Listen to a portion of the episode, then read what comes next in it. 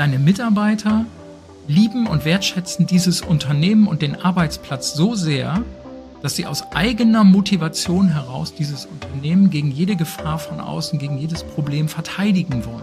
Und das ist die nachhaltigste Haltung, die du im Unternehmen erzeugen kannst, weil plötzlich heben die Mitarbeiter den Blick auf die Zukunft des Unternehmens. Sie wollen sich dieses Unternehmen, diesen Arbeitsplatz erhalten, weil er für sie wertvoll ist. Und damit kann ich selbst als Chef gar keinen Scheiß mehr bauen, weil meine Mitarbeiter das verhindern würden. Die würden sagen, du kannst das gerne wollen, das machen wir aber nicht, weil das schadet dem Unternehmen.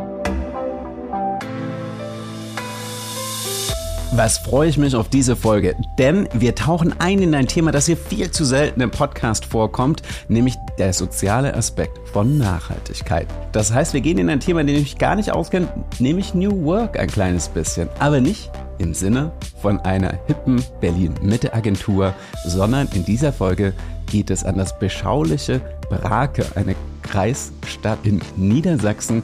Denn dort sitzt nicht etwa eine Agentur, sondern ein Metallbauer. Das heißt, dort wird gefräst, dort wird gesägt, dort wird geflext und geschweißt.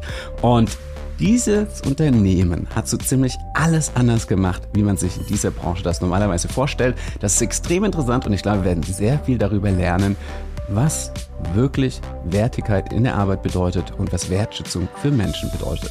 Und damit herzlich willkommen zu Gewinne Zukunft dem Podcast für alle, die wissen, dass Nachhaltigkeit bei den Menschen in der Organisation anfängt. Mein Name ist Zackes und ich freue mich, dass ihr mit an Bord seid.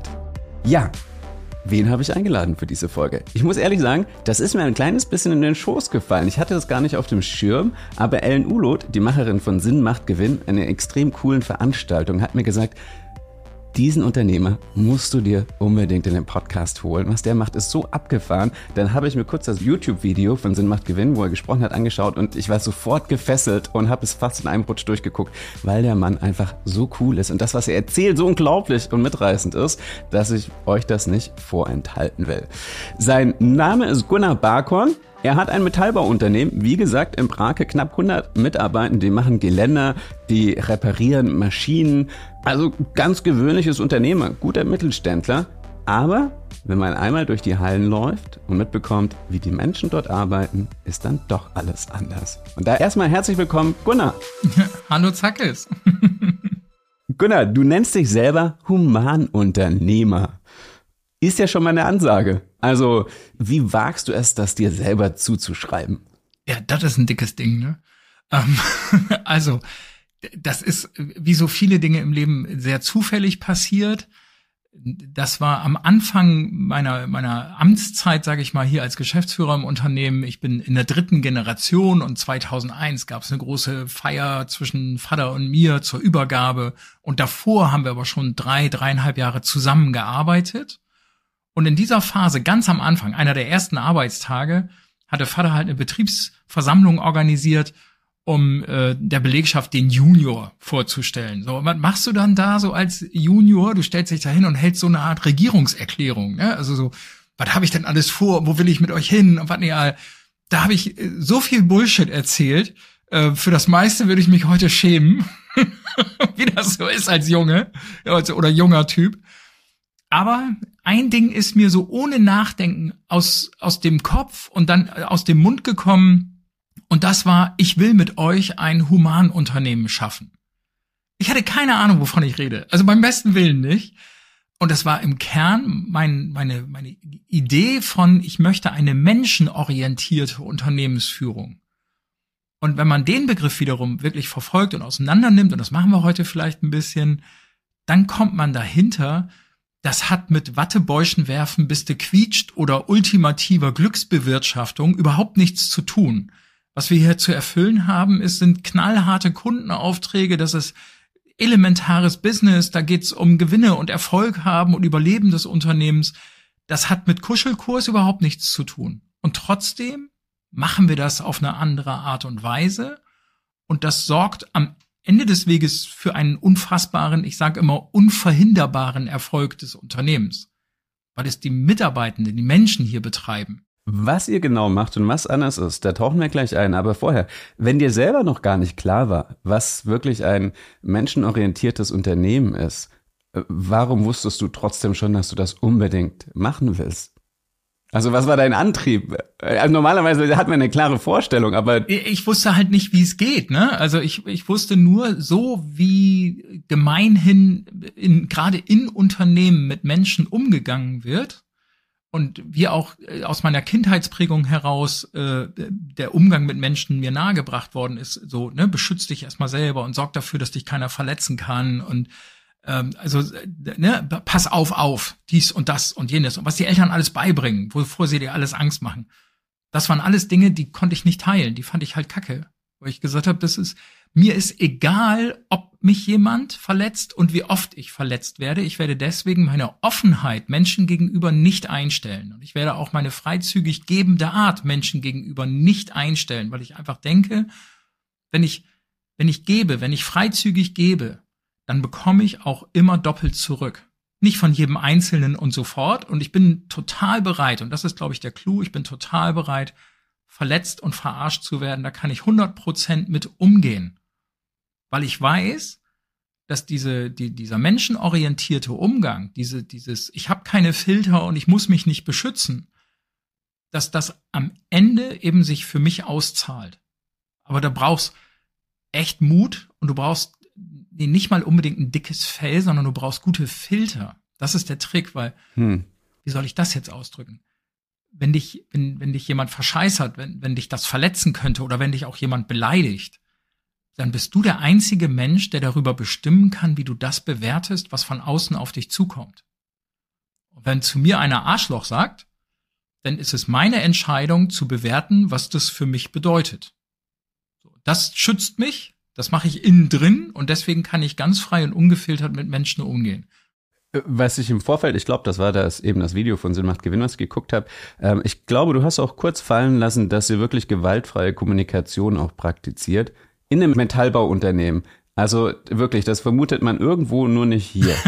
also erstmal äh, quasi musstest du dir das selber angewöhnen und das jetzt nicht nur als Führungskraft und als Inhaber vorleben, sondern zu sagen so, Jungs, Mädels, wir gehen jetzt alle mal in den Kurs oder praktizieren da. Also wie ist das vonstatten gelaufen? Wie schafft also ne, quasi als Führungskraft zu sagen, ich habe innerlich irgendwie an mir gearbeitet und Dinge kommen nicht mehr an, an mich ran ist das eine, aber diese Kultur ins Unternehmen reinzutragen ist ja nochmal was ganz anderes.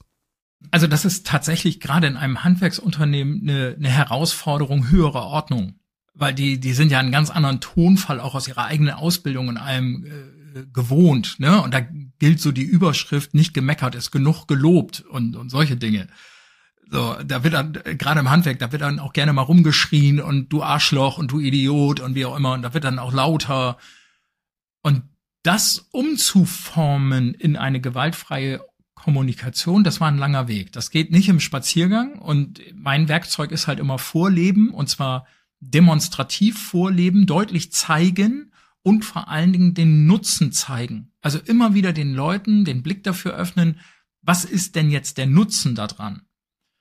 Und dann eben vormachen. So, und vor allen Dingen gerade mit den Führungskräften meine Kommunikation verändern, um denen dann zu zeigen, guck mal, wie fühlt sich das für dich anders an? Was ist für dich der Nutzen daraus?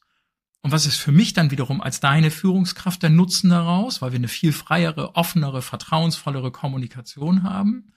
Und versuch du das doch mit deiner Mannschaft auch. Bei mir sind ja nur Führungskräfte unterstellt. Die leite ich ja an, das mit ihrer Mannschaft auch zu tun. Und wenn du Führungskräfte sagst, dann sind es jetzt nicht die White-Collar-Worker, die im Office sitzen, sondern dann sind das die Meister oder Meisterinnen, die tatsächlich auch in der Halle stehen oder bei den Kunden vor Ort sind. Die bei den Kunden vor Ort sind, die auch in der Halle stehen, um Dinge zu klären, aber die dann tatsächlich doch den größten Teil ihrer Arbeitszeit am, Büro, am Büroschreibtisch verbringen. Mhm. Ne, da wollen Angebote geschrieben werden, da wollen Aufträge geplant werden, da wollen Abrechnungen gemacht werden und, und, und, und, und. Also das ist ganz, ganz viel Büroarbeit, was die haben. Trotzdem sind die mit den 100% Büroarbeiter nicht gleichzusetzen, denn die haben eine ganz enge Bindung an den Wertschöpfungsprozess. Gab es da wirklich Widerstände oder haben ein paar gekündigt und gesagt so, boah, habe ich echt keinen Bock drauf? Bevor Gunnar sagt, wie seine Mitarbeitenden damals darauf reagiert haben, gibt's wie immer in unter 60 Sekunden einen Einblick in ein zur Folge passendes Offering von meinem Werbepartner IBM. Die Digitalisierung und Automatisierung bietet uns im besten Falle die Möglichkeit, auf der Arbeit rauszukommen aus repetitiven, sich wiederholenden Arbeiten und uns kreativer einbringen zu können. sofern wir die richtigen Skills dafür haben. Und genau hier wird's knifflig. Eine Umfrage des IBM Institute of Business Value nach gehen Unternehmen davon aus, dass bis zu 40 Prozent ihrer Angestellten schon innerhalb der nächsten drei Jahre umschulen müssen. Mit der offenen Version der Online-Plattform IBM Skills Build will IBM Millionen Menschen in dieser Transformation unterstützen. Und auch du kannst auf die über 1000 Kurse in 20 verschiedenen Sprachen kostenfrei zugreifen. Egal ob es um neue Themen wie generative KI oder KI-Grundlagen, Datengrundlagen, aber auch Themen wie Entrepreneurship, IT, Design Thinking oder sogar Mindfulness geht. Du findest garantiert ein passendes Thema und kannst einer Plattform vertrauen, die jetzt schon sieben Millionen Menschen genutzt haben. Mehr Informationen zu IBM Skills Build gibt's über die Links in den Show Notes oder auf LinkedIn von Sustainability Specialist Oliver Gar. Und damit zurück zu Gunnar und der Reaktion seiner Mitarbeitenden auf seine großen Pläne.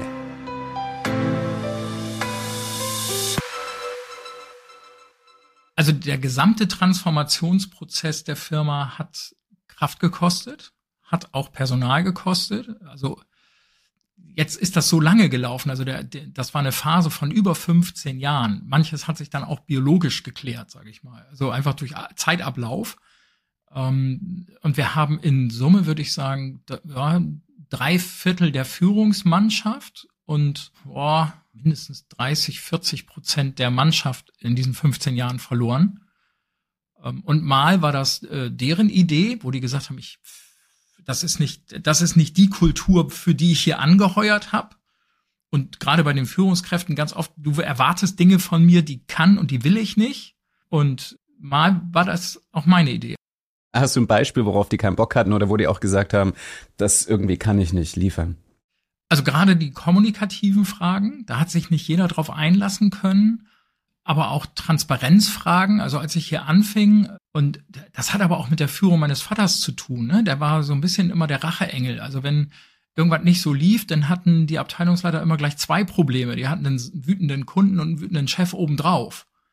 Und das ist nicht die Sicherheitsumgebung, in der ich Entscheidungen fällen kann oder will ne, für die Abteilungsleiter. Das ist, also wer, wer so als Racheengel durch die Bude läuft, muss sich nicht wundern, dass er strukturell die Bude entmündigt.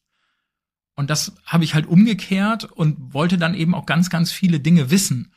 Bis ein Abteilungsleiter zu mir dann auch gesagt hat, äh, Entschuldigung, aber dass du jetzt wissen willst, wie das Projekt ausgehen wird, geht dich nichts an. Äh, bitte? also, also äh, merkwürdige Haltung. Äh, das hat sich auch verändert, aber die haben halt sehr, sehr selbstständig gearbeitet. Das tun sie heute noch viel mehr als damals. Und mein Vater war aus vielen Prozessen einfach rausgehalten, weil, weil er für sie nicht nützlich war in dieser Frage. Er war für sie eher bedrohlich. Wollte ich gerade sagen, wahrscheinlich schwang dann auch die Angst mit, wenn ihm irgendwas da nicht passt, dann gibt's noch mal eins auf den Deckel. Und dieses Vertrauen zu finden, das stelle ich mir schon als einen langen Prozess vor. Also nicht nur, dass es nervig ist, da will jetzt der Junior plötzlich was wissen, sondern auch zu merken, er fragt mit einer freundlichen Haltung. Und selbst wenn er was nicht versteht, ähm, nutzt er das jetzt nicht gegen mich aus, oder? Genau, das hat lange gedauert. Und das Schlimme ist ja, wenn es um Vertrauensaufbau geht, du brauchst tausend Gelegenheiten, um der, dem Vertrauen Nahrung zu geben und du brauchst nur eine Gelegenheit, um alles vorherige kaputt zu machen. Mm. Und das ist so wahnsinnig anstrengend. Und ich habe von Tag eins an die Mannschaft hier nicht einmal belogen, nie die Unwahrheit gesagt und eben auch umgekehrt immer eingefordert, dass ich hier nicht belogen werden will. Und das war vorher unter meinem Vater eben eine andere Kultur, um das als Beispiel mal deutlich zu machen. Das war auch in den ersten Tagen das war wunderschönes Sommerwetter. Das war, was weiß ich, mitten in der Woche, Dienstag, Mittwoch, keine Ahnung, 14 Uhr. Und ich bin so die, die Treppe runtergelaufen. Unten damals hatten wir noch eine Zentrale, renn so an der Zentrale vorbei, weil wir da immer gesagt haben, wohin wir gehen, damit die informiert waren, wenn Kunden anriefen und so. Und dann bin im Vorbeilaufen habe ich halt gesagt, tschüss, ich gehe ein Eis essen, für mich war's das heute. Und mein Vater stand oben an der Treppe und kriegte einen halben Herzinfarkt. Ich saß noch gar nicht ganz im Auto, da rief der an, das kannst du nicht machen, das ist 14 Uhr, sag den Leuten doch, du fährst auf eine Baustellenrunde. Und da habe ich ihm das versucht klarzumachen. Nee, wenn ich nicht will, dass meine Truppe mich belügt, dann darf ich die auch nicht belügen. Und wenn das für mich jetzt okay ist, ein Eis essen zu gehen, dann, dann ist das für mich völlig in Ordnung und es hat für die Mannschaft genauso in Ordnung zu sein. Das funktioniert aber nur, wenn das auf Augenhöhe gilt. Das heißt, die Freiheiten, die ich mir nehme, müssen eben für jeden anderen auf Augenhöhe genauso gelten. Und jetzt wird es spannend. Also die müssen für alle anderen auch gelten. Da, ne, jetzt so, ich bin 14 Uhr, da, das klingt jetzt eher wirklich nach einem Office-Job in einem Tech-Unternehmen, nach dem Motto, die Results zählen. Das heißt, ähm, wann und wie du das machst, ist mir egal, wenn du morgens um drei arbeitest. Hauptsache für die Deadline steht das Projekt. Das ist ja, wie du sagst, wahrscheinlich, wenn es darum geht, äh, Geländer zu bauen oder wahrscheinlich auch für andere Mittelständler Maschinen sehr schnell und effektiv zu reparieren, ist das ja was anderes. Also welche Freiheiten sind möglich. Und äh, um jetzt auch mal quasi wirklich ähm, reinzugucken, was würdest du sagen, sind die drei Dinge, die euer Unternehmen unterscheidet? Also wir hatten jetzt schon gewaltfreie Kommunikation, transparent ist ein bisschen durchgeklungen, das kannst du gerne nochmal ausführen. Und welche anderen Sachen? Also können die sich die Zeit frei einteilen? Ein großes Ausmaß an persönlicher Freiheit. Ähm, die, die Überschrift ist lustbetontes Arbeiten was meine Abteilungsleiter zwischendurch immer noch irritiert oder schockiert, weil es natürlich auch ein paar Mitarbeitende gibt, die wie pubertierende Kinder äh, aus dieser Grundlage, aus diesem Grundappell äh, äh, einen Blödsinn ableiten. Das hält aber nicht lang. Ne? Ähm, wir haben das große Glück als Handwerksunternehmen, dass wir uns überhaupt keine Purpose-Fragen stellen müssen. Purpose wird übrigens oft mit Sinn meiner Ansicht nach falsch übersetzt. Es geht eher um Zweck. Und der Zweck, den wir hier erfüllen, der ist im Handwerksunternehmen den Leuten vom, vom Chef bis zum Azubi vollkommen klar, weil wir jeden Tag sehen, was wir tun und welche Art von Wertschöpfung wir erbringen. Das ist ja, je abstrahierter die Dienstleistung ist, umso schwieriger. Und dann muss ich tatsächlich irgendeine Purpose-Sau durch die Bude treiben. Das muss ich hier gar nicht. So. Und wenn den Leuten klar ist, was sie tun und wir eine maximale Fokussierung auf den Kundennutzen haben, und das ist hier im Haus etabliert, und zwar auf eine auch brutale Art und Weise, also ohne Kompromisse. Der Kundennutzen ist hier das oberste Gesetz. Und wenn ich diesen Fokus auf den Kundennutzen habe, dann kann ich nach innen hin ganz viel Freiheit gewähren, weil alles unterwirft sich dem Kundennutzen. Das ist, wenn du ein bisschen mit Systemtheorie drauf guckst, der Unterschied zwischen einer inneren und einer äußeren Referenz. Also an was referenziere ich denn jetzt? Wenn ich an, am Außen referenziere, an Normen, Gesetzgebung von außen dem Kunden nutzen, also allem, was von außen kommt, dann brauche ich nach innen nicht groß argumentieren. Es ist offensichtlich, es ist total klar, alles, was du brauchst, ist gesunder Menschenverstand. Kannst du mir das konkret an einem Beispiel festmachen? Also sagen wir, ne, weil es gibt ja bei euch wirklich, sagen wir mal, vor Barcon Junior und nach Barcon Junior. ja, durchaus. Und wir, und ich meine, ihr sagt jetzt so, im, im Endeffekt geht es darum, der Kunde will ein Geländer haben oder der Kunde will, dass seine Maschine wieder läuft. Also was ist jetzt plötzlich anders in der Ausführung oder in der Zentrierung auf den Kundennutzen? Also ganz konkret bildlich gesprochen. Dass die, die Nähe zwischen den Monteuren und den Kunden so eng ist, dass nicht ein Abteilungsleiter denen erklärt, was zu tun ist, was eine innere Referenz ist, sondern das wissen die Jungs durch den direkten Kontakt zum Kunden selber und richten sich eben auch am direkten Kundennutzen aus. Was es so krass macht, was den Kundennutzen angeht, hier ist es komplett in Ordnung und etabliert, dass ein Mitarbeiter, weil wir auch 24-7 für unsere Kunden da sind, und wenn da jetzt nachts um drei irgendwas crasht, ist das total normal, dass der hier ins Lager einbricht, dass er im Zweifel mit dem Bolzenschneider Vorhängeschlösser knackt. Hauptsache, er kommt an das Zeug ran, womit er den Kundennutzen erfüllen kann. Ich wüsste nur wenige Unternehmen, wo das genauso in Ordnung ist und wo der Junge am anderen Morgen auch noch Lob dafür kriegt und nicht meckert, dass er ins eigene Lager eingebrochen ist und irgendwas kaputt gemacht hat. So, und das ist hier Alltag. Nicht nur das, sondern dass er das für sich entscheiden darf, wenn ich das herausgehört habe, dass eben jetzt nicht der Meister oder die Führungskraft mit dem Kunden, sondern ihr habt Wege abgekürzt. Ja, absolut. Das heißt irgendwie, der Facharbeiter, die Facharbeiterin kann direkt zum Kunden fahren und das Projekt eintüten, oder? Ja, die klären extrem viel direkt vor Ort beim Kunden und damit das funktioniert, damit du entscheidungsfähige Mitarbeiter hast, brauchst du eine maximale Transparenz. Also die, die Qualität einer Entscheidung hängt eins zu eins von der Qualität der verfügbaren Informationen ab. Und wir haben sonst klassisch so eine Entscheidungspyramide in Unternehmen. Das heißt, je weiter du nach oben gehst in der Hierarchie, umso mehr hast du da oben die sanktionierte Information. Also Information, die nicht jeder haben darf. Warum, verstehe ich immer nicht, aber die gibt's anscheinend in anderen Unternehmen. Hier gibt es das nicht. Das heißt, hier ist alles absolut transparent die sogenannte Führungsinformation, äh, wie sieht die Investitionsplanung aus, äh, wie sind die betriebswirtschaftlichen Daten, mit welchen Gewinnen oder Verlusten geht das einzelne Projekt auf, was haben wir für einen Kontostand.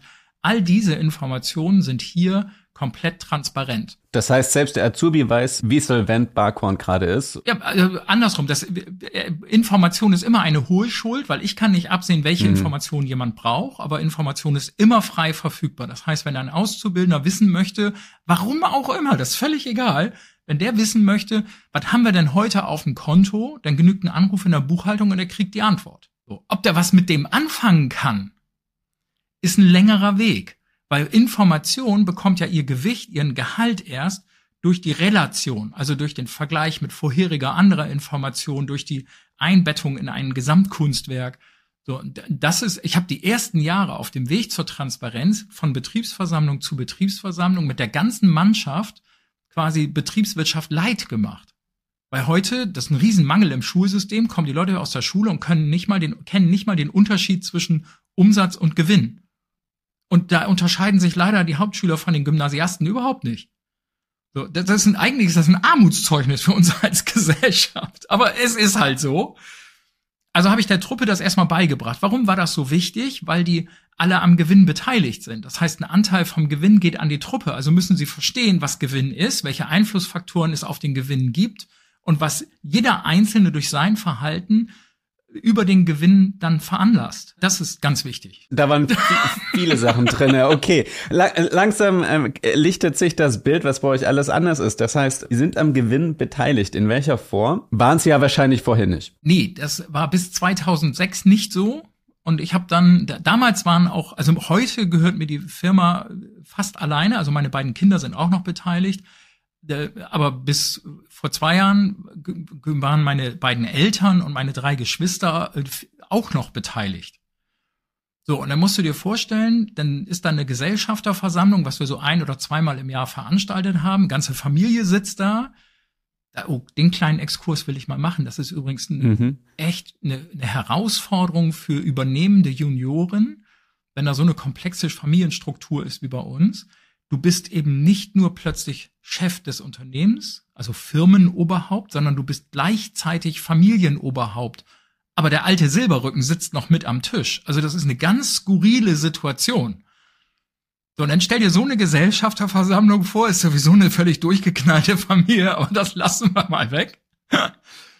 Und da habe ich gedacht, Mensch, äh, ich habe da ein Konzept ausgearbeitet und so und so und so wollen wir das jetzt machen. Also eine, eine ähm, leistungs- und ergebnisorientierte Entlohnung und so stelle ich mir das vor und die Idee ist, dass künftig ein Drittel vom Gewinn an die Belegschaft geht. Funkstille. Weil das bedeutet ja im Umkehrschluss, ein Drittel vom Gewinn steht nicht mehr den Gesellschaftern zur Verfügung. Und zu dem Zeitpunkt lebten auch ein guter Teil der Gesellschafter direkt von den Erträgen des Unternehmens. Also ich habe quasi vorgeschlagen, ich greife euch jetzt mal direkt ins Portemonnaie. Und wenn du sagst Gesellschafter, waren das quasi äh, Mutter, Vater oder ähm, Schwestern? Genau, Mama, Papa und die Geschwister. Hm, genau. Die saßen da und automatisch ging der Blick von allen anderen zu meinem Papa, weil das war ja noch der alte Silberrücken und die Frage war jetzt, was sagt der denn jetzt dazu? Und der war ruhig, was mich echt irritiert hat, weil ich habe mit richtig Gegenwind gerechnet. Ich war mit Informationen und und belegen, warum das eine gute Idee ist, bis an die Zähne bewaffnet und musste gar nicht argumentieren, sondern was macht Vater? Räuspert sich und sagt, ja, das ist eine coole Idee. Zwei Drittel von immer mehr ist viel geiler als 100 Prozent von immer weniger. Ich meine, was für ein geiler Satz. Der hat sofort gefressen, worum es geht, weißt du?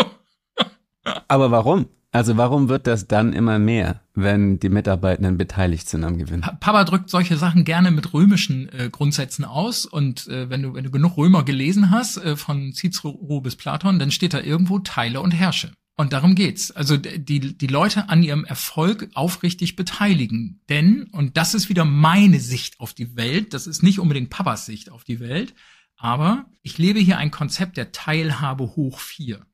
Über die Teilhabe an Informationen haben wir schon gesprochen. Das brauchst du, damit die zweite Stufe, die Teilhabe an der Entscheidung funktionieren kann.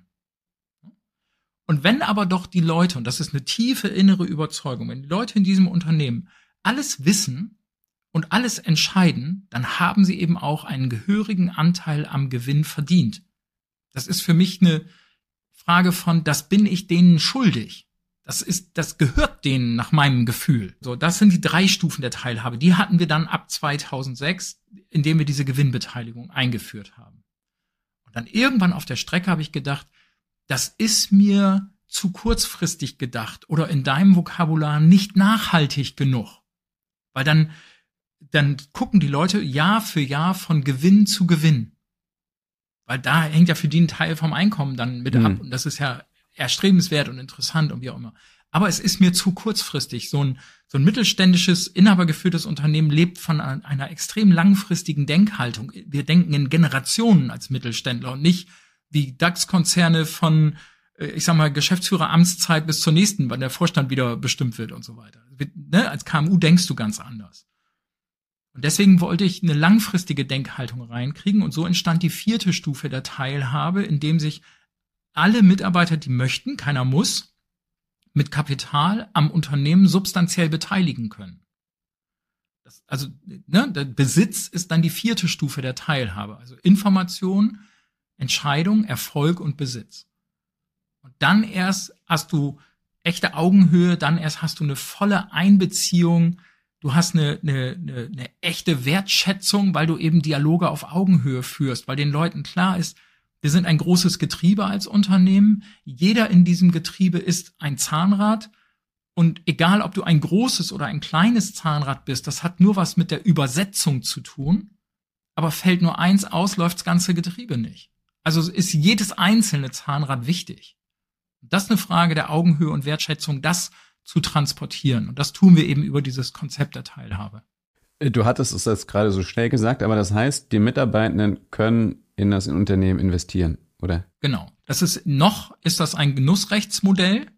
Also sie können Genussrechte erwerben und abhängig von der Gewinnsituation des Unternehmens haben sie entsprechend mehr oder etwas flacher die Verzinsung ihres eingesetzten Kapitals, können sich dadurch einen, einen Kapitalstock für die Altersvorsorge aufbauen. Wir fördern das auch als Unternehmen, ähm, je nachdem, wie viel Kapital du einlegst pro Jahr. Also wenn du 8000 Euro, das ist das Maximale, was du in einem Jahr einlegen kannst. Wenn du das investierst, brauchst du gar nicht die ganzen 8000 Euro aufbringen, sondern nur 6560 Euro und die anderen 1440 kommen vom Chef dazu. Also mehr Kapital, selbst wenn die Zinsen weglässt, mehr Kapitalwirksamkeit kannst du gar nicht erreichen. Also es ist für die Mitarbeiter hochattraktiv, das zu machen. Ich fasse nochmal zusammen und ergänze gerne, wenn was fehlt. Also das heißt, ähm, du hast die Kommunikations Kultur komplett verändert, zum Beispiel mit gewaltfreier Kommunikation, dadurch, dass du es vorgelebt hast. Du hast Entscheidungswege komplett verkürzt und den Leuten viel, viel mehr Verantwortung zugemutet, wahrscheinlich auch ja, teilweise. Für manchen ist das auch eine wahrscheinlich Zumutung. nicht jeder haben. genau. Gibt's ja immer verschiedene Reaktionen drauf. Du hast Informationen wirklich verfügbar gemacht, wirklich Kerninformationen des Unternehmens, die wahrscheinlich in anderen Infos, wo wirklich nur ein ganz selektierter Kreis an Ausgewählten ran darf. Mhm. Und die Leute sind am Gewinn beteiligt. Was hat sich dadurch menschlich verändert? Also kannst du das, äh, A, was merkst du jetzt rein so persönlich, was sich verändert hat mit den Menschen, mhm. mit der mhm. Identifikation oder wie, wie hat sich das ausgewirkt? Scheint ja gut zu laufen, sonst würden wir heute nicht reden. Äh, ja, ja, wobei es lief nicht immer gut. Auch da können wir noch mal reingucken. Der Ursprung ist eine, eine sehr demütige Grundhaltung und auch ein hohes Wissen darum, dass ich ganz viele Dinge nicht weiß und dass ich auch in der Rolle als Chef ähm, sehr unter dem Risiko bin, entscheidende Dinge ganz falsch zu machen. Und die werden ja nicht besser, nur weil ich sie als Chef scheiße entscheide. Eine scheiße Entscheidung bleibt eine scheiße Entscheidung. Hm. Und aus dieser grunddemütigen und auch skeptischen Haltung mir selbst gegenüber war es eben wichtig, ähm, möglichst partizipativ das Unternehmen zu führen. Also, und das heißt eben Entscheidungsgewalt in die Mannschaft zu tragen, davon auszugehen, dass das Kollektiv schlauer ist als der Einzelne und eben dafür auch die Dialogplattform zu schaffen. Und tatsächlich, formal könnte ich heute noch sehr einsame Entscheidungen treffen. Es wäre aber nicht sinnvoll. Und das Risiko, dass ich Scheiße baue, steigt. Hast du ein Beispiel? So nach dem Motto, wollen wir diese Maschinen anwerben oder wollen wir den Kunden reinholen oder? Ja, genau. Also wobei die, die Frage, welche Maschinen wir investieren, äh, die, die stoße ich weder an, noch entscheide ich das. Das machen mehr die Abteilungsleiter, die sagen, Mensch, wir finden die und die Maschine gut und dann sitzen wir halt in so einer größeren Runde zusammen und diskutieren, ob wir das kollektiv gut finden oder nicht. Und meine Stimme ist halt eine Stimme. Also Wenn ich sage, das finde ich scheiße und die anderen äh, sieben oder acht, die da sitzen, sagen, das finden wir aber wichtig, dann bin ich auch quasi überstimmt. Also formal kann ich mhm. dann immer noch sagen, ich finde es trotzdem scheiße, wir machen es nicht, aber das ist nicht intelligent. Also im Grunde genommen mit einer Demokratiefiktion im Kopf als Chef rumzulaufen, hat eben auch nachhaltige Wirkung. So, also erstmal bin ich davon ausgegangen, ich alleine bin der schlechtere Entscheider als mehr, als alle zusammen. Und die Leute sind ja, sind ja viel näher am Kunden, sie sind viel näher an den echten Problemen des Unternehmens, als ich das bin. Rein methodisch habt ihr dann bestimmte Entscheidungsmethodiken rangezogen? Es gibt da Ton, Tonnen von Methoden, die ja eigentlich auch immer nur versuchen, den, den zu fassen, was der grobe, der gesunde Menschenverstand uns sagt. Und wir nennen das konsensuale Entscheidungen. Also es gibt keine Demokratie in Wirklichkeit, sondern es gibt Menschen, die, die, die haben eine feste Überzeugung von einer Idee und die tragen die mit Macht vor und finden dann für ihre Idee Fans oder auch nicht. Oder eben Gegenwind und dadurch balanciert sich das aus. Und am Ende entsteht eine Entscheidung im Raum. Weil Entscheidungen, das, also man muss sich mit Entscheidungsprozessen mal wissenschaftlich auch mehr auseinandersetzen dabei die entstehen ja, stehen ja nicht in dem Moment der Entscheidung, sondern Entscheidung, jede Entscheidung hat eine lange Vorgeschichte. Und das machen wir ganz natürlich, dass wir uns abwägen und austauschen mit anderen. Also keiner fällt eine Entscheidung einsam im Elfenbeinturm. Ist auch Blödsinn. Das tun wir nicht. Ne? Und wir leben das hier nur einfach deutlich aus. Das klingt jetzt aber nicht so, als hättest du jetzt in den letzten 15 Jahren irgendwie ein Heer an New Work Coaches gehabt, die nee. dich da begleiten, die Leute trainiert haben, nee, oder? Gar nicht. Gar nicht. Sondern wir machen, okay. also dass man das New Work nennen kann, da, da, also das hatte ich nie auf der Pfanne und das war auch nie mein Gedanke. Äh, da, da sind später mal Leute drauf gekommen und gesagt haben, du machst ja das und das und das ist ja ein Element von New Work und du machst ja das, das ist ja agil und du machst ja das und das, das ist dann Fiddle und wie die ganze Sau heißt, die gerade mit irgendeinem Namen durch, durch die Betriebe gejagt wird. Und ich sage, nee, bei mir heißt das alles GMV. Das ist alles gesunder Menschenverstand. Wir machen einfach Dinge, wir machen einfach Dinge, die wir logisch und gut und nützlich finden. Und wir lassen eben auch ganz viele Dinge, die wir ausprobiert haben und feststellen, das war jetzt nicht nützlich. Also es ist immer die Frage nach der Nützlichkeit. Also was, was zahlt ein auf die Wertschöpfung?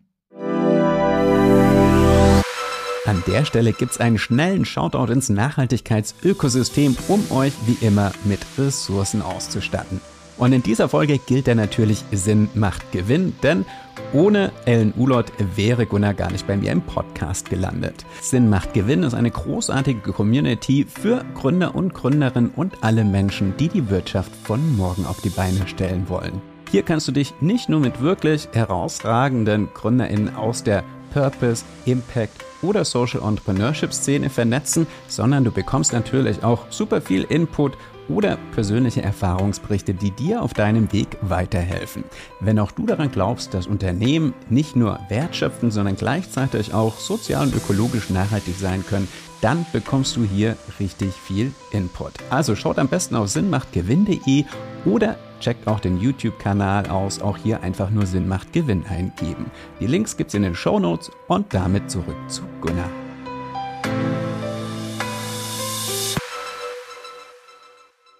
Wir sind gerade ein kleines bisschen abgekommen. Ich wollte eigentlich fragen, also was ist dadurch menschlich, aber auch wirtschaftlich in deinem Unternehmen passiert? Also welche menschlichen Erlebnisse haben jetzt deine Auszubildenden, deine Facharbeitenden oder deine Meister? Also was kannst du festmachen, was sich da verändert hat? Ja, ein extremes Maß an Loyalität dem Unternehmen gegenüber. Also die fühlen sich einfach wirklich wahrgenommen, ernst genommen und zu Hause. Das, also es, wie soll ich das sagen? Ich führe zum Beispiel mit jedem einzelnen Mitarbeiter einmal im Jahr ein Zukunftsgespräch, wo wir wirklich, mal ist das eine Viertelstunde, meist ist das eine halbe, dreiviertel Stunde, mal ist das aber auch anderthalb Stunden. Und da geht es nur um die Frage, wo, will, wo bist du als Mensch und wo willst du hin in Zukunft und was können wir als Unternehmen tun, um dich dabei zu unterstützen, zu begleiten. Es geht überhaupt nicht um eine Rückschau, was war gut oder schlecht oder eine Bewertung. Um all das geht's nicht. Also nicht so diese doofen Fragen nach dem Motto, so lieber Alexander, wie, wie würdest du dich denn beurteilen im letzten ja, halben Jahr? Unfug. Machen wir nicht, ne? sondern es geht okay. wirklich nur um diese Frage, wo stehst du gerade, wo hast du Engpässe, wo hast du Probleme und wo willst du hin, was findest du bei der Arbeit doof? Also eine Frage ist zum Beispiel, was hindert dich daran, einen guten Job zu machen? Mhm. Das klingt ja erstmal wie ein Vorwurf, aber es geht eher darum, welche Ressourcen fehlen dir, welches Wissen fehlt dir, welche Möglichkeiten fehlen dir, wo können wir dir die Tür aufmachen, den Weg glatt machen. So, ne? Das ist so eine Frage, die ich zum Beispiel stelle. Mal formuliere ich sie so, mal anders. Das hängt auch immer vom jeweiligen Gesprächspartner ab. Aber dass der Chef sich über die ganze Belegschaft hinweg mit jedem Einzelnen diese Zeit nimmt, das ist, glaube ich, ungewöhnlich. Das findest du nicht in vielen Unternehmen. Und bei einer 100-Mann-Bude heißt das für mich ja auch, ich habe zwei solche Gespräche pro Woche im Durchschnitt. Das muss man auch mal sacken lassen.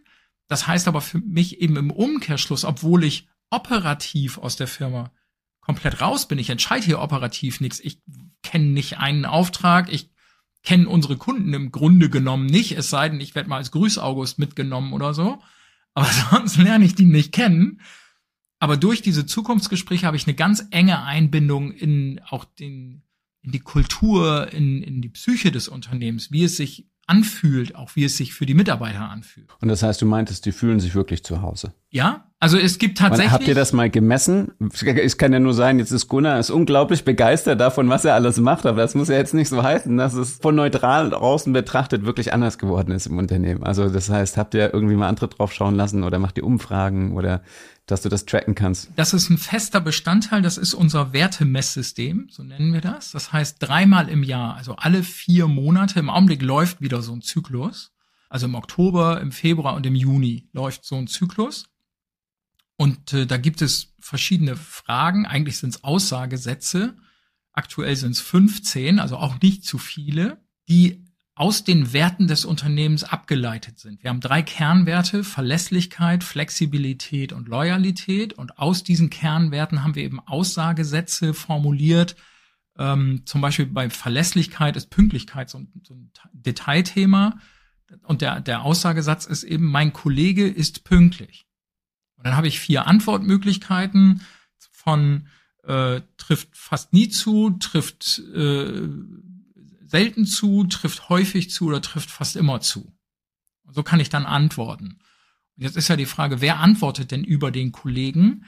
Das kann ich nicht wirklich beantworten. Es gibt nämlich Pflichtverhältnisse, und zwar immer das Spiel zwischen Führungskraft und unterstellten Mitarbeiter. Die geben sich gegenseitig dieses Feedback. Das ist eine App, die wir programmiert haben, über die das läuft. Und dann kann aber jeder Mitarbeiter noch so viele Kollegen dazu nehmen, wie er will. Also jeder kann auch sagen, ich möchte heute, was weiß ich, ich habe hier in der Liste 20 Leute, davon nehme ich mir 10 und zu denen gebe ich ein Feedback. Weil ich mit denen eng zusammenarbeite, die dauernd sehe, wie auch immer. Das heißt, das kann er sich auf dem Smartphone in der App zusammenklicken. Genau, das, das dauert in der Regel, je nachdem, wie intensiv du dich damit auseinandersetzt, zwischen 15 und 30 Minuten, dann bist du damit durch. Ach krass, okay. Ja, also es ist sehr simpel, sehr einfach gemacht.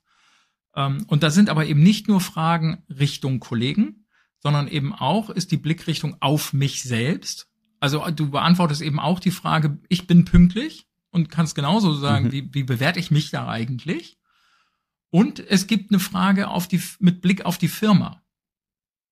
Das heißt also, zu dem jeweiligen Teilaspekt ist das immer auch Richtung Firma passend formuliert.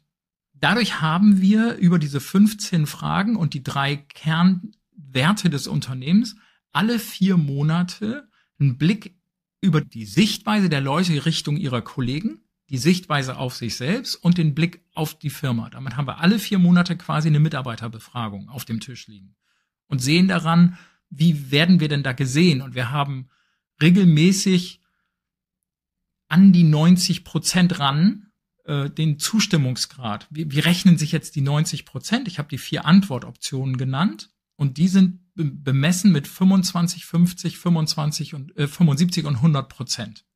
So.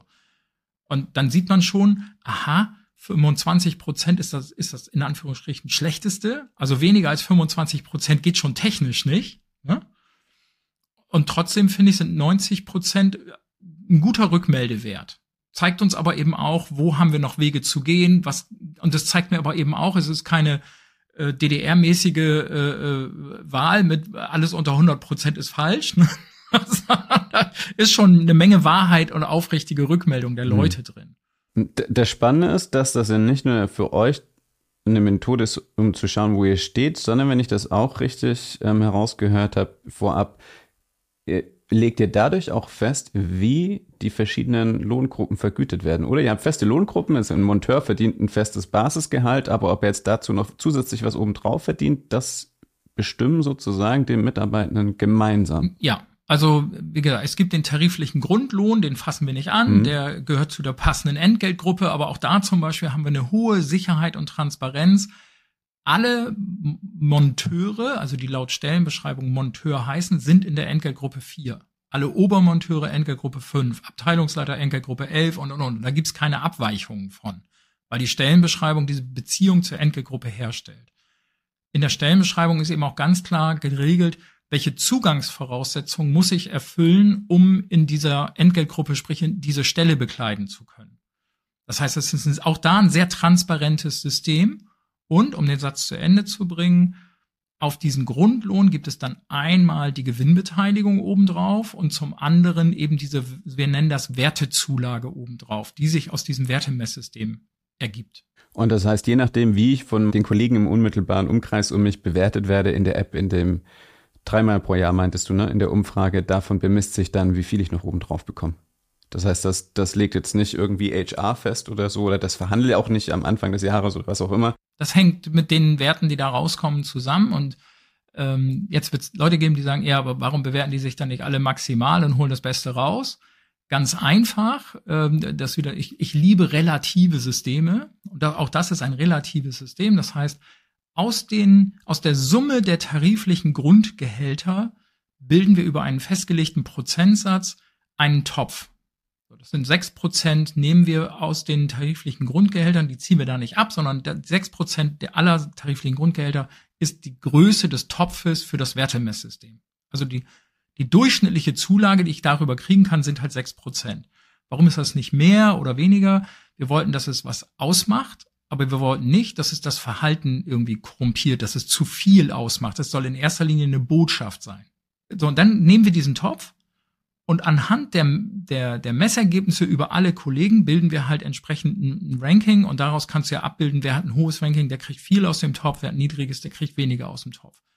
Und wenn jetzt sich alle hoch bewerten würden, dann wären ja alle gleich bewertet, dann kriegen alle gleich viel aus dem Topf.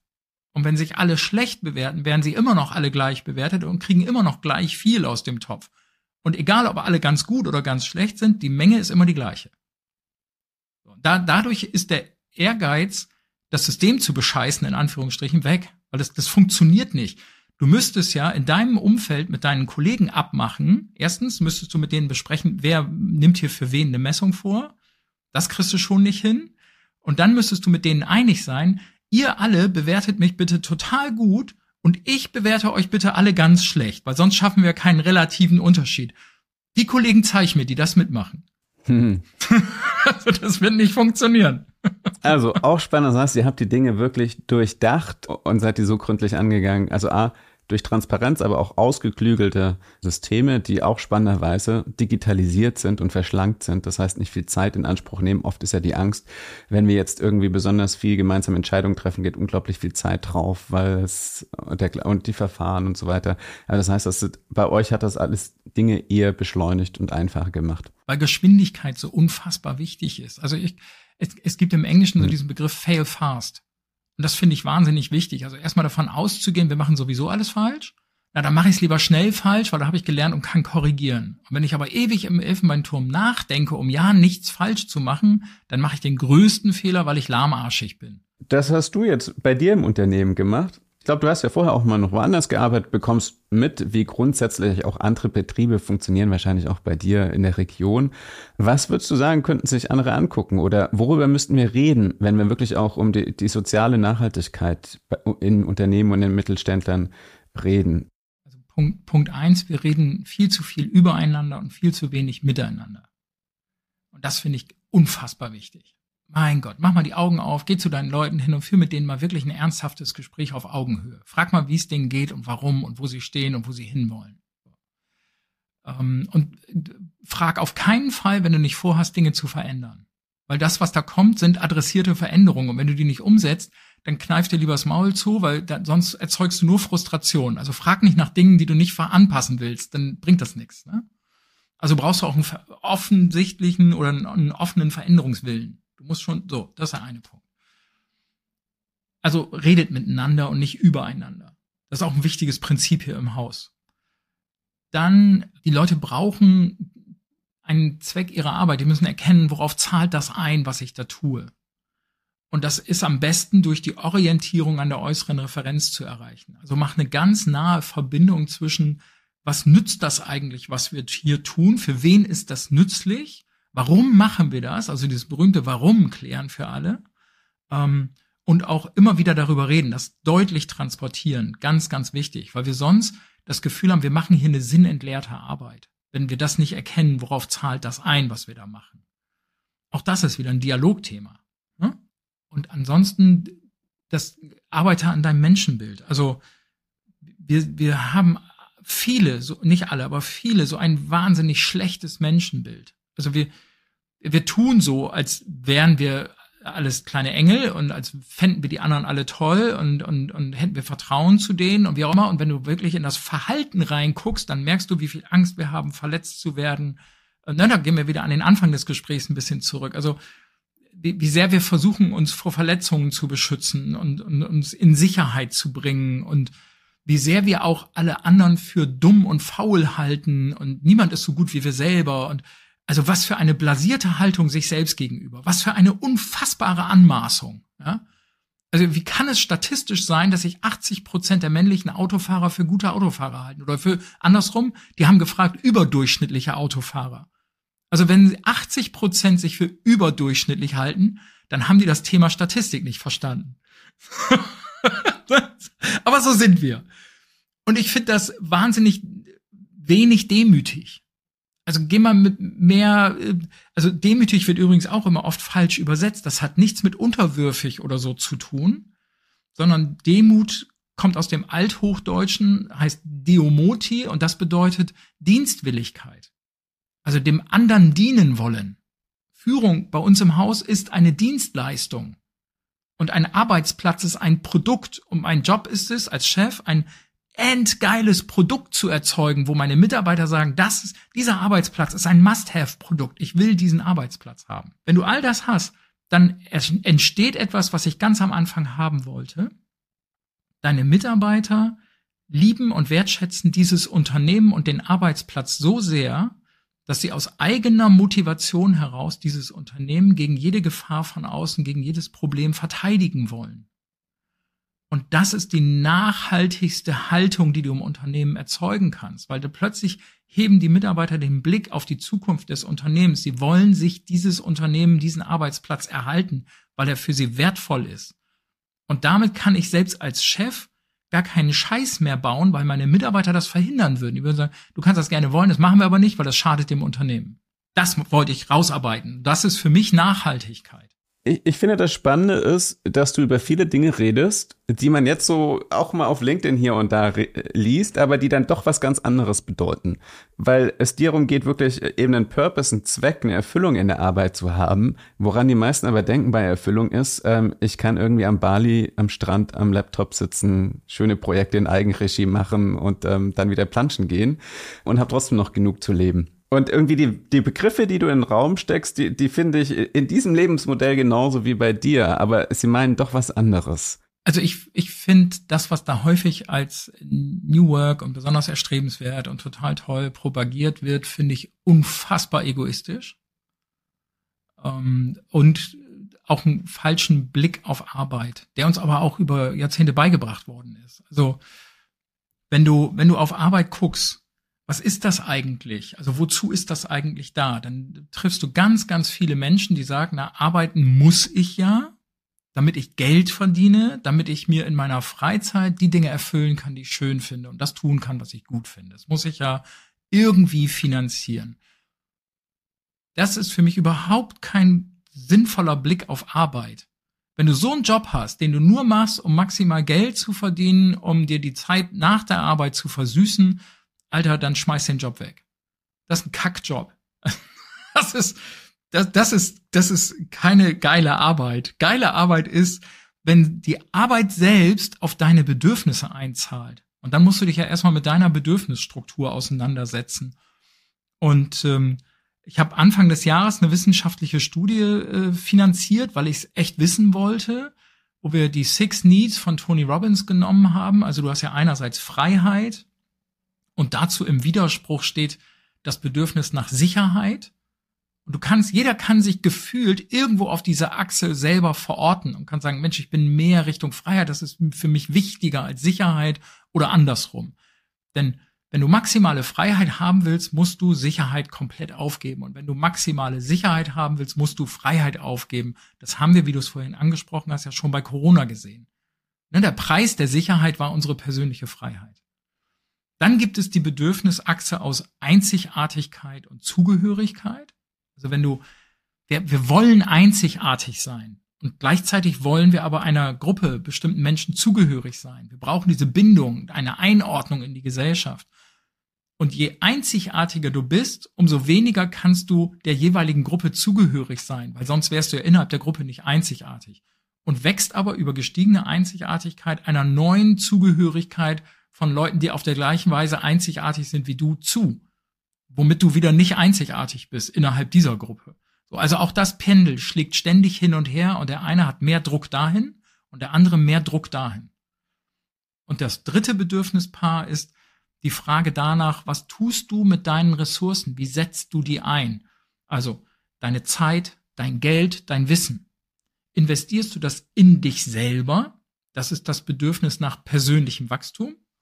Oder investierst du das in andere? Das ist das Bedürfnis danach, einen Beitrag zu leisten. Das klang jetzt sehr theoretisch und wissenschaftlich. Du hast ja gesagt, du hast es in der Studienauftrag gegeben. Aber was bedeutet das? Wie viele Möglichkeiten hast du dafür? Also wie gesagt, ich, ich komme jetzt nicht aus der Branche, aber ich stelle mir halt vor, du sagst, okay, wir haben jetzt irgendwie ein Projekt, wir müssen irgendwie für einen Großbau Stahlträger ähm, konfektionieren oder anfertigen oder was auch immer. Dann hast du halt eine bestimmte Anzahl, die muss abgearbeitet werden. Also wo holst du da die Freiheit raus? Der eine, der, der ein hohes Bedürfnis nach Freiheit hat, der entscheidet wahnsinnig viel selbst in diesem Projekt was auf seine Freiheit einzahlt. Und der, der ein hohes Sicherheitsbedürfnis hat, der bekommt deutlich mehr Anleitung, deutlich mehr Feedback, deutlich mehr Rückendeckung bei dem, was er da macht, um mehr Sicherheit zu haben. So, also das kannst du tatsächlich auf den einzelnen Arbeitsplatz bezogen gestalten. Mhm. Und wenn dir das gelingt, dass der Arbeitsplatz selbst auf die Bedürfnisse einzahlt, dann musst du nicht mehr für teuer Geld in deiner Freizeit Dinge tun, die deine Bedürfnisse befriedigen. Mhm. Weil die Arbeit selbst deine Bedürfnisse befriedigt. Das ist dann wiederum schon ein extrem großer Unterschied, weil wahrscheinlich in vielen anderen Unternehmen die Herangehensweise ist, wir haben eine bestimmte Rolle und die muss ausgeführt und besetzt werden. Und Punkt und so ist es. Und bei euch, ihr schaut wirklich und quasi, welchen Menschen haben wir und wie schauen wir, dass für ihn der Arbeitsplatz aussieht. Am Endeffekt kommt im Prinzip das gleiche Produkt raus, aber die Menschen haben eine komplett andere Erfahrung von Arbeit. Und darum geht es. Ne? Also wir haben ein Verständnis von, von Arbeit, das ist, also im Englischen wird unterschieden zwischen Labor und Work. So, und, und Labor ist das eigentliche, das klassische, das alte Verständnis von Arbeit. Das ist eigentlich ein Synonym für Plackerei. Also ich bin, ich bin unter Zwang, das zu tun, damit ich Geld kriege, damit ich in meiner Freizeit Dinge tun kann, die mir gefallen. So, das ist Labor. Und Work ist eigentlich eine, eine, eine bedürfnisbefriedigende Form von Arbeit. So, das ist genau dieses, die, die Sichtweise darauf. Und alles, was Labor ist, also alles, was eigentlich, oh, ich sag mal, diese Plackerei ist, und da, die gibt's auch im Büro, die gibt's nicht nur irgendwie bei VW am Band. Alles das, was so an Arten von Arbeitsplätzen sind, die gehören automatisiert, die gehören durch KI ersetzt, die gehören weg, weil das ist keine artgerechte Menschenhaltung, um das mal bewusst so darzustellen, ja, also bewusst diese Parallele zu ziehen. So, das macht man mit Menschen nicht, verdammte Scheiße, ja, so, sondern da, und nur weil die zwei Hände billiger sind als eine Automation, machen wir das nicht. Furchtbar. So, also müssen wir erstrebens, müssen wir es erstrebenswert finden und der Fachkräftemangel ist ein super Mittel, das zu befeuern dass wir alles nach Kräften automatisieren, weil das, was Menschen können, muss viel mehr im Bereich von Work, in bedürfnisbefriedigender Arbeit eingesetzt werden. Und alles, was wir automatisieren können, bitte automatisier das. Ja. So, da, und dann wird es auch eine, eine menschengerechte Arbeitsumgebung. Das hat langen Atem. Das ist nachhaltig. Ähm, die, durch den Fachkräftemangel werden die Menschen immer mehr gucken können, wo will ich eigentlich arbeiten und wie will ich eigentlich arbeiten. Und wenn dann ein Arbeitsplatz keine Bedürfnisbefriedigung anbieten kann, dann muss er schon unverschämt hoch bezahlt sein, damit das für die Leute der Deal immer noch in Ordnung geht. Und das wird dafür sorgen, dass wir auch aus wirtschaftlichen Gründen immer mehr Druck kriegen, alles zu automatisieren, was an Arbeitsplätzen nicht bedürfnisbefriedigend ist, sondern nur Geld verdienen. Das ist gut so, das ist eine gute Entwicklung. Ich finde das überhaupt nicht schlimm. Der Fachkräftemangel reinigt gerade eine ganze Menge aus und wir kriegen dadurch eine höhere Qualität des einzelnen Arbeitsplatzes. Und das ist eine gute Entwicklung. Das ist eine mega spannende Sichtweise da drauf, ähm, finde ich. Und äh, vor allem, weil du ja beides schaffst. Also du schaffst Arbeitsplätze, die in deinem, also in deinem Wording quasi nicht Labor, sondern Work sind, sondern wirklich Arbeit ähm, und sinnerfüllte Arbeit sind. Und gleichzeitig schaffst du es auch, deine Mitarbeitenden besser zu bezahlen. Zumindest über Tarif. Ähm, also gut zu bezahlen. Genau. Das heißt, das Konzept geht voll auf. Ja, es geht eben deswegen auf, weil wir wahnsinnig schnell sind und wahnsinnig eng an den Kunden gebunden. Also wir haben eine aberwitzige Stammkundenquote von über 90 Prozent. Also wer uns einmal als Dienstleister kennengelernt hat, der, der will nicht wieder ohne uns. Und das ist ja cool. Also was, wie geil ist das denn? Ne? Also, und, und das sichert uns den wirtschaftlichen Erfolg. All das, was du beschrieben hast, wie sehr können das andere Unternehmen so einfach nachmachen? Weil ich glaube, ganz viel davon hängt unglaublich mit deiner Person zusammen. Es gibt eine Sendung äh, nicht nachmachen, hier Hohecker und, und, und Wiegald Boning. Äh, und das würde ich da auch drüber schreiben wollen. Weil stumpf kopieren, Paste and Copy, das, das war ja schon für Karl Theodor zu Gutenberg eine Scheißidee. Ähm, also, das ist nicht zu empfehlen. Du musst gucken, wie das, was dich grundsätzlich vom Menschenbild, von der Idee, des, das, von diesem Konzept antreibt, wie du das in die DNA deines Unternehmens reinkriegst. Und jedes Unternehmen ist anders. Und deswegen braucht es individuelle Lösungen, die auf dein Unternehmen einzahlen. Jetzt könnte man denken, na Alter, dann macht er doch ein Beratungsbusiness draus. Mehr Geld kannst du ja gar nicht verdienen. Ne? Mhm. Ja super. Ich habe nur leider keinen Bock drauf. ich habe keinen Bock, irgendwie eine Beratungsfirma aufzumachen, sondern ich bin Vortragsredner. Ich liebe das, Menschen von der Bühne aus zu inspirieren. Und dann kam anfangs immer dieser Coitus Interruptus, wo ich von der Bühne komme und die sagen, ja, und, und jetzt? Ey, Alter, du kannst uns nicht mit diesem Heilsversprechen hier hängen lassen. Und dann habe ich halt gesagt, okay, dann müssen wir gucken, wie wir das machen. Und am besten, also die, die, die wertvollsten Ratgeber für Unternehmer sind nicht irgendwie Berater oder, oder sonst irgendwas oder Business Schools oder hast du nicht gesehen. Die wertvollsten Ratgeber für Unternehmer sind andere Unternehmer. Also habe ich gedacht, wie kriege ich jetzt Unternehmer zusammen? Und habe eine, eine Internetplattform geschaffen. Das ist halt universum.humanunternehmer.de. Und da können Unternehmer hingehen, können Mitglied dieser Plattform werden und dann in verschiedenen Themengruppen gemeinsam darüber diskutieren, wie kommen wir jetzt dahin? Wie kommen wir in diesem und jenem und solchen Aspekten auf das nächste Level? Und das ist eine geile Community. Also das macht dann tatsächlich Sinn. Also wer Bock hat, in diese Richtung sich zu entwickeln, der kann da hingehen. Das ist für Unternehmer kostenlos. Die können sich da austauschen. Und wer Bock hat und sagt, das war jetzt alles interessant, was Gunnar erzählt hat, aber wie komme ich da um Gottes Willen hin? Der kann am besten da hingehen und, und langsam in seinem Tempo seine Themen adressieren und seinen Weg äh, gehen mit seiner eigenen Mannschaft. Weil das ist immer ganz wichtig. Wenn, wenn das nur die fixe Idee vom Alten ist, dann ist es eine Orientierung an der inneren Referenz und nicht am Markt, am Kunden, an dem, was es von außen braucht.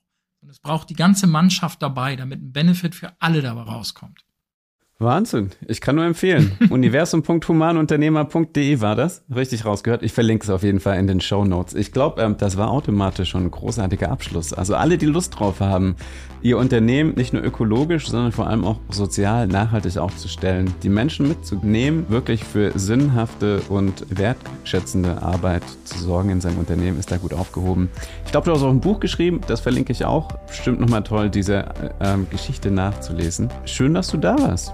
Vielen Dank, Gunnar. Danke, Sackes. Danke, dass ich auch so, so, so minimal artfremd äh, Raum in deinem Podcast bekommen habe, weil so bam, mitten auf die zwölf nachhaltig äh, steht ja eigentlich bei dem, was ich mache, nicht drauf. Und wir haben es, glaube ich, ganz gut rausarbeiten können, wie nachhaltig es dann doch ist, ein Unternehmen so aufzustellen. Das glaube ich auch, ja. Vielen Dank. Ich freue mich enorm, dass ihr bis zum Schluss mit an Bord wart bei dieser Folge. Addet mich gerne auf LinkedIn, Zackes Prostik oder klickt dafür auf den Link ganz unten in den Show Notes und dann können wir bis zur nächsten Folge auf LinkedIn die Diskussion munter weiterführen. Bis zum nächsten Mal.